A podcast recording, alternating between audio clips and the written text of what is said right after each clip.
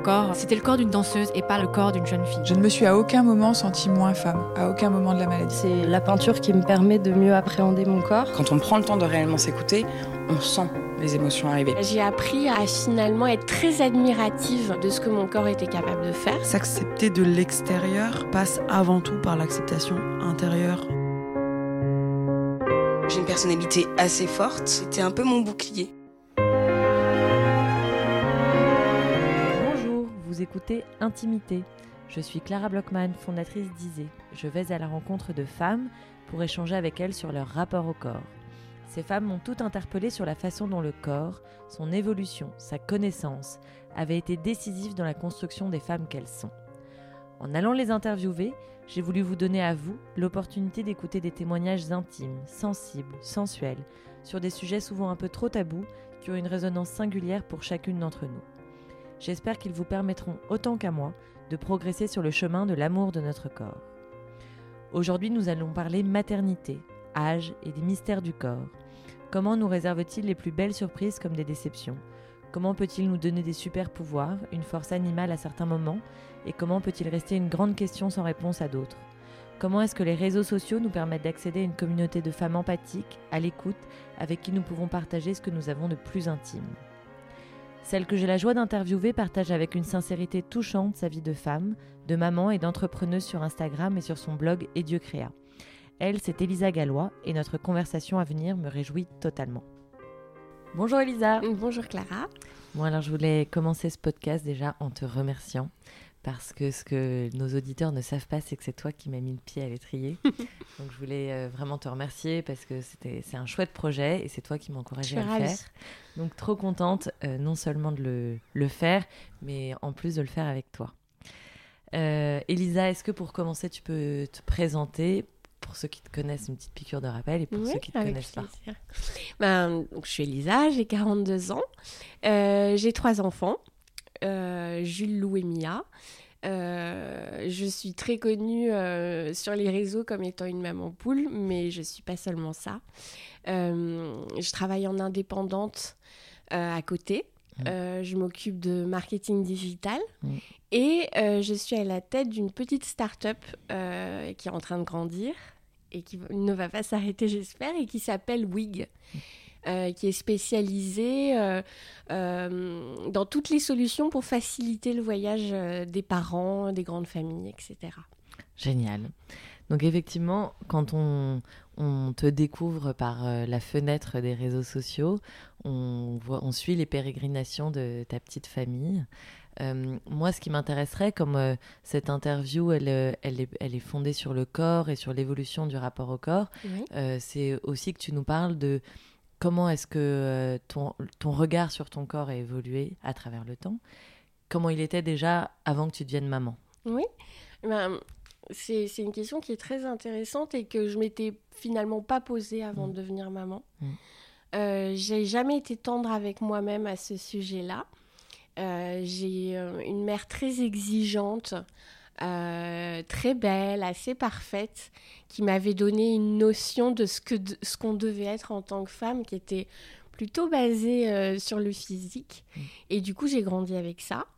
et avec tous les écueils que ça peut que ça peut t'apporter parce que bah, moi j'ai toujours été un peu rondelette et du coup je collais jamais à l'image de perfection de ma mère et je me suis vraiment réconciliée avec moi-même à chaque enfant. Hmm. Parce que euh, bah, j'ai appris à, à, finalement être très admirative euh, de ce que mon corps était capable de faire, d'une mhm. part. Euh, du fait qu'il me soutenait non-stop dans des phases plus ou moins évidentes. Et en même temps que cette maternité, en fait, ça a été des années assez cruciales pour moi, puisque toute la trentaine, toute cette dizaine d'années, a été une période charnière en termes de, de profession. Mmh. J'ai énormément travaillé, parfois trop. Et en fait, euh, bah, mon corps m'a jamais lâché. Quoi. Il a toujours été là. Et euh, il m'a soutenu. Donc c'était ta force. Ouais, exactement. Et en fait, euh, là où avant j'étais hyper dure avec moi-même, et ben maintenant je me trouve plutôt pas mal. Et pourtant, je crois que ce corps, il est moins bien finalement qu'il ne l'était à 20 ans quand j'étais très dure avec moi-même. Mais il t'a montré à quel point il pouvait aussi euh, être là pour toi finalement, être un peu ton, ton allié du quotidien. Oui, et puis surtout, euh, j'ai compris que euh, il n'y avait pas une norme. Mm. Enfin, euh, pourquoi on devrait avoir un corps comme ça et pas autrement? En fait, il est comme il est. Ouais, et donc c'est aussi du lâcher prise. Complètement. Et je pense aussi euh, que les choses évoluent énormément et nous avec. Mm. Et il est vrai que nous n'avons absolument plus le même discours ni le même regard sur le corps féminin, la beauté féminine, etc. Et le fait de voyager beaucoup, euh, parce que je voyage beaucoup avec mes enfants, m'a aussi permis de découvrir euh, ben, une multiplicité euh, de physique, de beauté, de... et en fait la beauté elle est partout. Ouais, exactement. Et hum, alors, comment est-ce que euh, tu peux nous parler maintenant de ta maternité et justement un peu plus précisément de comment est-ce que euh, tu as vu que ton corps faisait ta force et euh, un peu la, la magie du corps dans toute cette période maternelle Moi, j'ai une maternité assez proximale et presque animale. Euh, C'est-à-dire que j'ai découvert à chaque enfant le côté instinctif de la chose, avec ce besoin de rapprochement viscéral, de contact, de peau à peau, d'odeur, de toucher. Et du coup, évidemment, tout ça est intimement lié au corps. Euh, et je me suis mis à non plus avoir une représentation du corps d'un point de vue extérieur et global, mais je me suis mis à aimer la peau, son odeur. Euh, tu vois, je me suis mis à aimer des caractéristiques propres. Et du coup, en fait, quand on arrête de se voir comme une espèce d'enveloppe globale, euh, alors je dois être grande, des longues jambes, des seins, etc. Et en fait, réaliser euh, que c'est bien plus que ça, euh, bien plus charnel, bien plus sensuel, en fait. L'âme du corps. Ouais, c'est ça Ouais. et qui peut raconter plein de choses dans une courbe, une douceur, une odeur. En fait, euh, voilà, on, on- on change sa perception. Et est-ce que euh, aujourd'hui tu essayes de transmettre justement ce, cet autre regard sur le corps à tes enfants? Oui, surtout à mes filles, Ouais. parce que malheureusement, il y a un poids quand même qui est assez important. J'en parlais avec une amie, en fait, j'ai ma deuxième fille qui s'appelle Lou, euh, qui est assez surprenante de beauté. Et C'est vrai qu'elle est magnifique. Et du coup, en fait, ça m'agace parce que à chaque fois qu'elle arrive quelque part, la première chose qu'on me dit d'elle, c'est mon Dieu qu'elle est belle. Mm. Évidemment, elle l'est, Et en c'est fait- une chance. et c'est une chance certainement, mais en fait, elle est mille autres choses bien plus importantes, tu vois. Ouais, Elle est beaucoup plus que belle, et j'ai pas envie qu'on la caractérise juste pour ça. bien sûr. Voilà. Et du coup, qu'est-ce que tu lui dis? Ben alors, je, évidemment, hein, je leur dis à tous qu'ils sont magnifiques, qu'ils sont beaux, mais euh, je lui dis aussi tout ce qu'elle est d'autre. et, euh, et ton fils alors? Et mon fils, par rapport à la, À la beauté, à la beauté féminine, à la perception des filles? Alors, mon fils est adolescent. Ouais. Alors, j'espère qu'il a une vision de la femme qui lui est transmise par une mère euh, qui a une éducation plutôt ouverte. Ouais. Mais euh, il il n'est pas encore... euh, en tout cas, il, il ne me parle pas d'un éveil au regard lié à la, la beauté qu'il peut voir chez, chez les femmes. Et il y a sa perception, la perception de son corps à lui. Mhm. Et à l'adolescence qui est peu évidente, assez Mm. difficile, déroutante. Bien il a ce corps qui se transforme et qui, lui non plus, ne correspond pas forcément à son idéal. Mm. Parce que ben, quand on a 13 ans, euh, euh, lui, c'est, il est plutôt, il a des plaisirs un peu geeks. Mm. C'est pas un grand sportif. et tu vois, il est là, ouais, je suis pas grand, je suis un peu. Et je dis, bah oui, t'es comme ça. C'est vrai que le physique bodybuildé, Ouais, ouais. ça s'entretient. Ou du copain, du copain qui fait du foot, tu vois. Bien sûr, bien sûr. Et, hum, et justement, euh, on parle beaucoup de, de, de ta maternité, effectivement, de ce côté assez euh, animal, assez louve, et euh, de la, la, la magie que peut être euh, l'instinct corporel avec les enfants. Mais euh, comment est-ce que toi aussi, tu as regardé ton corps et comment est-ce que euh, ton amoureux a regardé ton corps aussi après que tu sois devenue maman? Parce que souvent, c'est quelque chose qu'on craint avant de l'être. Oui. Alors, en fait, cette crainte, elle était chez moi, pas chez lui. Mm. Euh, alors, moi, j'ai eu deux papas différents déjà. Exactement. Et les Ils ont histoires peut-être eu sont des très approches différentes. différentes. ouais. Et tu vois, euh, je crois que le premier papa et moi, on n'était pas si amoureux que ça. Parce que justement, lui, il a été super dur avec moi pendant la grossesse de mon fils. Ouais. Euh, Sur la prise de poids. Ouais. sur- Et pourtant, j'avais 27 ans et crois-moi, ça, ça- c'était une grossesse plutôt nickel, quoi. Ouais, quand je regarde les photos maintenant, je me dis, mais bon sang, Ouais. j'étais super bien. et, euh, et en revanche, avec euh, mon amour actuel, le papa de mes filles, euh, bah, il a toujours été hyper tendre, au contraire. Il, il m'a toujours trouvé super belle enceinte, super jolie après. Quand je quand je quand j'ai fait mes, ma Bridget Jones dans ses bras en disant il faut que je perde du poids, je suis trop grosse. Il m'a dit écoute, euh, si tu as envie et si vraiment euh, c'est ce qui peut t'aider à être bien, euh, pas de problème. Et finalement, on a eu de longues conversations à ce sujet. Et il, il- il- le premier, il me disait, mais attends, et moi, je suis pas parfait non plus. Enfin, tu vois, euh, pourquoi Pourquoi euh, Et puis, euh, il m'a toujours dit, j'ai pas envie d'avoir une Barbie à la maison. Voilà. Et du coup, un regard euh, réconfortant et aussi qui participe à se lâcher prise. Oui. À- Et puis, tu sais que c'est pas que des mots, en fait, parce que finalement, un regard, euh, tu peux pas mentir sur un regard. Bah non, bien sûr. Mm. Et, et du coup, tu, tu dirais que tu as quand même construit aussi une confiance en toi et en ton corps à la suite de ça?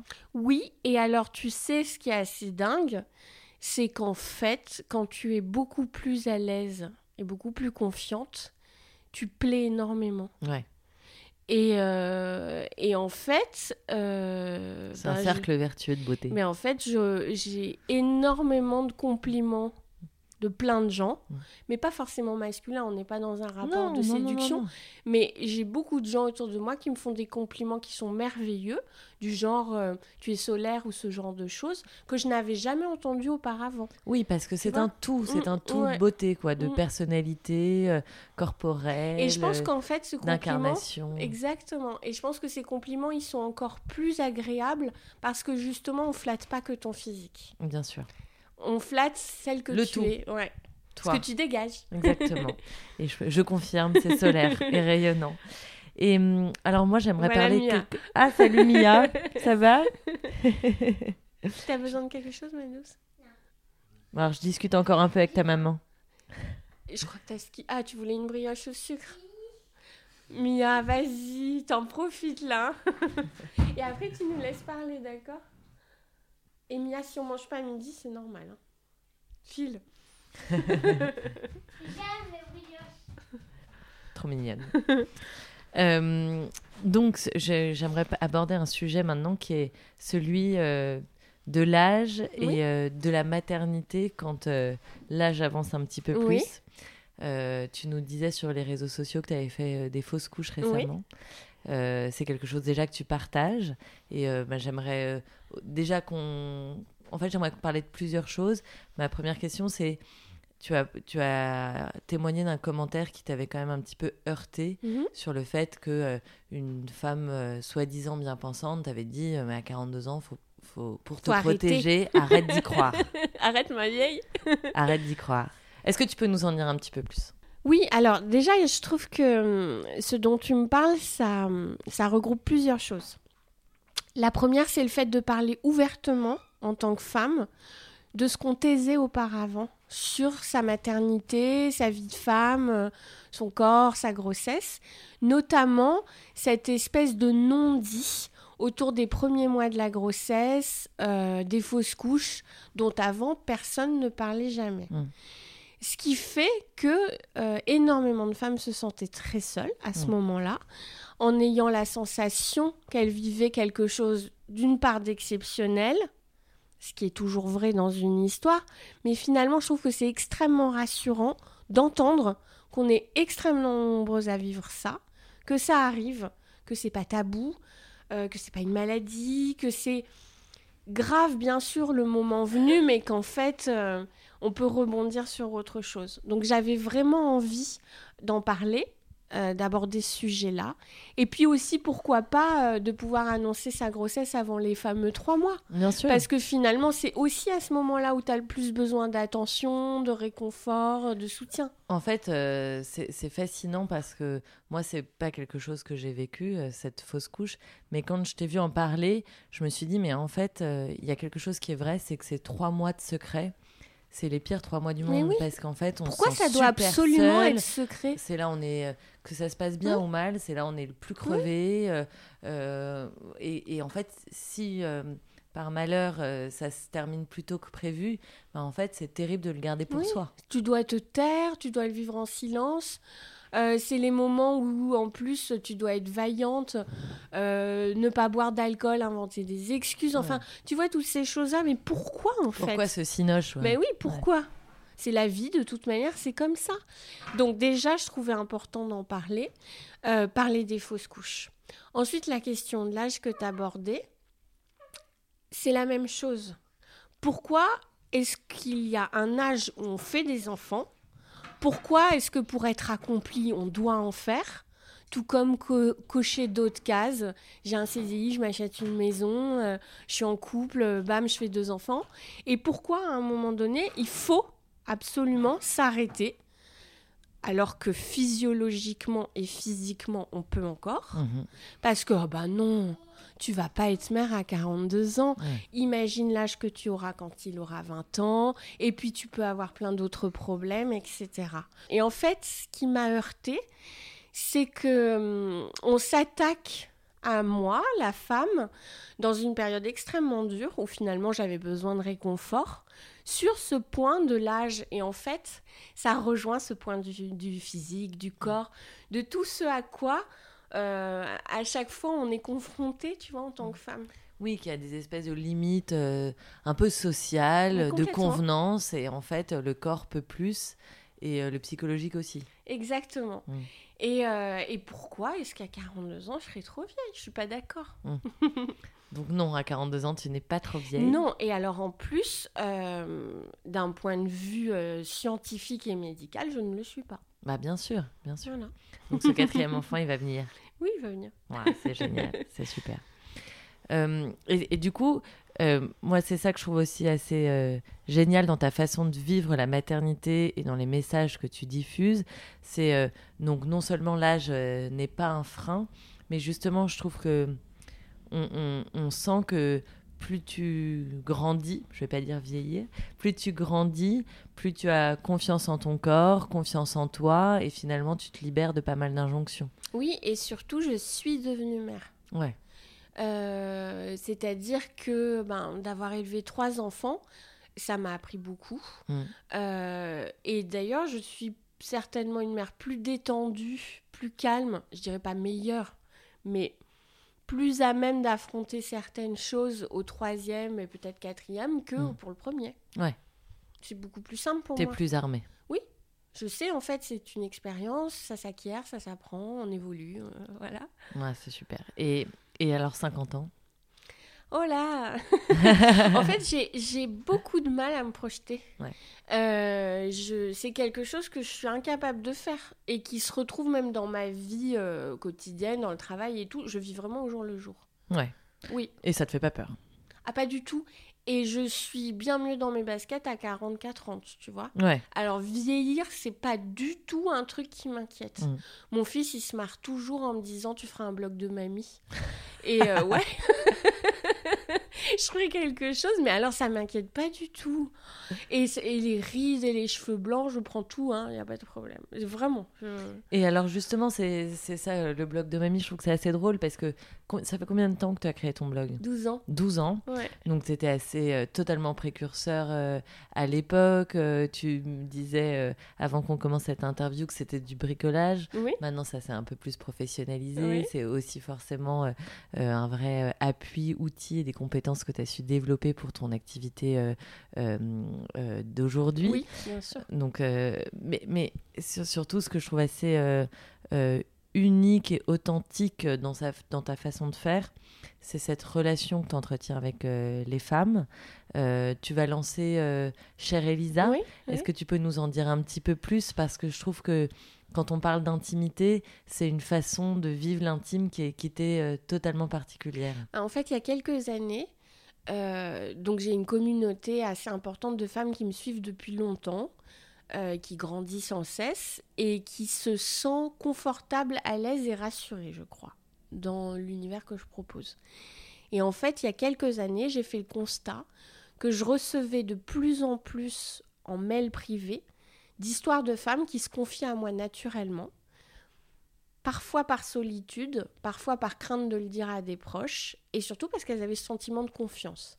Et je me suis mis à recevoir de plus en plus de mails, et ils commençaient tous par chère Elisa, et dans lequel elle me parlait de tout et de rien. Donc ça allait de l'histoire d'amour euh, qui s'est mal terminée, aux fausses couches, aux avortements, à tout ce qu'on n'aborde pas si facilement finalement quand on est une femme. Je me suis aperçue que ces femmes, personne ne les écoutait et euh, que j'avais envie de leur donner un temps de parole.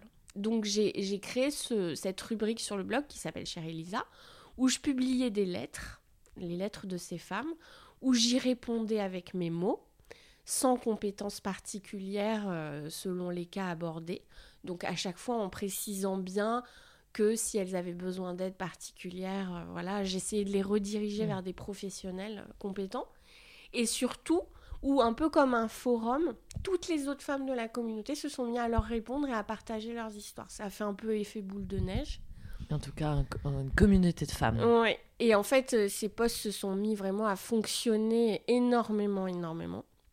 Et là, euh, ça fait longtemps maintenant, mais parfois j'ai des idées de projets dans la tête et ils mettent du temps à, à aboutir parce que j'ai beaucoup de choses à faire. Et ça fait longtemps que je voulais en faire un podcast. Parce que la voix sur ces mots, ces lettres lues, etc., je trouvais que c'était important et encore plus intime. Bah bien sûr, et parce que je pense que tu as aussi ce côté très empathique, rassurant. Finalement, tu dis parfois je les redirige vers des professionnels, mais en fait, euh, je pense quand on parle de corps, euh, les femmes, elles recherchent euh, peut-être la sœur qu'elles n'ont pas. Il y, a un côté voilà plus, entier dans le discours de femme à femme. Dans notre modernité féminine, on a gagné beaucoup de choses et on en a perdu aussi. Et avant, on, était, on avait des familles avec des liens plus forts Mm. Une femme, lorsqu'elle accouchait, ne se retrouvait jamais seule. Elle était entourée euh, de femmes plus âgées euh, qui l'aidaient, qui lui apportaient des conseils, etc. Maintenant, on est seul dans des grandes villes, on doit retourner bosser. On doit en plus avoir maigri, être souriante, euh, avoir une sexualité épanouie avec son mec. Et du coup, on se retrouve toute seule, perdue, avec toutes nos inquiétudes et seule vraiment. Ouais. Et souvent, on s'impose cette solitude parce que moi, la première pour mon premier enfant, lorsque mes amis m'ont dit euh, tout va bien, oui, oui, super, euh, c'est merveilleux, tu sais, c'est mm. merveilleux. Et en fait, oui, ça l'est, mais ça peut être aussi terrible. Ouais. Et on y a droit. T'as tes crises de larmes en solo que personne ne voit. Oui, et moi, j'aime mon fils plus que tout, mais le jour de sa naissance, c'était pas du tout le plus beau jour de ma vie. Et ça a été super dur. Et c'est bien de le dire. Bah ouais. Et puis c'est pas grave. Beaucoup. Ouais. Et c'est pas grave en fait. Bien sûr. Mais, euh, mais voilà, on s'impose un espèce de truc où oui, oui, oui, tout va bien, je serre les dents, je souris, je suis bien élevée quoi. Hmm. Donc en fait, euh, par un, échange très intime, quand même, c'est une libération hmm. de, de, la parole et de l'intime. Oui. Bon. Exactement. Et je pense que hum, il faut pas confondre parce qu'on a tendance à confondre pudeur. Aujourd'hui, euh, on est toujours mis euh, face à face avec euh, tu dois garder ça secret, tu dois pas en parler. Et pourquoi? Mm. si, ça, si moi ça me libère de quelque chose, c'est pas de l'impudeur. Bien sûr, c'est pas parce que c'est intime que c'est impudique. Exactement. Et on peut avoir besoin d'en parler, on a le droit. Et certainement, il y a une forme d'universalité dans toute intimité. Et justement, quand tu parles d'universalité, à travers ces histoires de femmes, euh, avec toutes les lettres que j'ai reçues, eh bien, il y a des traits communs, évidemment, dans toutes les histoires. On vit un peu les mêmes, finalement. Bien sûr, et mm. puis que on vive les mêmes, ou finalement pas tout à fait. Je trouve que dans les histoires de femmes, euh, il y, a, y, a, quelque chose qui est de l'ordre vraiment du, du trait commun. Tu disais mm. tout à l'heure, euh, euh, les trois premiers mois de la grossesse, personne ne les vit de la même façon, mais finalement, je pense que toute femme ressent le besoin d'en parler, l'envie d'échanger. Et, euh, et l'avortement, bien sûr, dont on ne parle jamais, qui est le plus grand des tabous. Et en fait, nous sommes extrêmement nombreuses, moi la première, à y avoir eu recours. Ouais. Et alors, tu peux nous en parler un petit peu? Oui. Euh, moi, j'ai fait, j'ai avorté deux fois dans ma vie. Une fois quand j'étais très très jeune. Ouais. Euh, j'avais 19 ans. Mmh. D'une grossesse jumellaire. Et une autre fois entre euh, mon premier compagnon et mon deuxième. Ouais. Et je suis euh, ravie euh, de pouvoir y avoir eu accès Mm.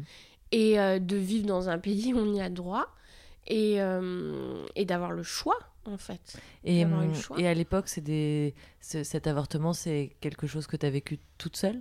Oui, je l'ai vécu seule. Alors, pas toute seule, toute seule. Je- J'ai eu des amis, etc. Mais seule, oui, pas avec un compagnon qui m'a soutenue. Et, euh, et du coup, tu te... cette solitude, tu l'as ressentie? Bah, de toute manière, ça n'est pas un acte anodin. Bien sûr. Même si on est ravi d'avoir ce droit, d'y avoir accès, ça reste un traumatisme. Ça reste quelque chose dont on se souvient toute sa vie, qu'on regrette toujours un petit peu, dans lequel on se projette en se, dis- en se disant toujours et cet enfant s'il avait existé, etc. Donc de toute manière, ça n'est pas anodin ni simple. Euh, mais pour moi, ça n'en reste pas moins essentiel. Ouais, bien sûr. Mm. Et, hum, et certainement, ça t'a aussi euh, libéré sur la façon de vivre tes grossesses choisies, du coup. Exactement. C'est un choix. Mm. La grossesse est un choix. Trop belle phrase, trop belle conclusion. Elisa, je te remercie beaucoup pour euh, ton franc-parler et euh, justement cette, euh, cette intimité sans être impudique, justement, que tu mets dans, dans tous tes témoignages. Et euh, j'ai hâte, du coup, de découvrir les podcasts, euh, chère Elisa. Merci beaucoup. À très bientôt. À bientôt.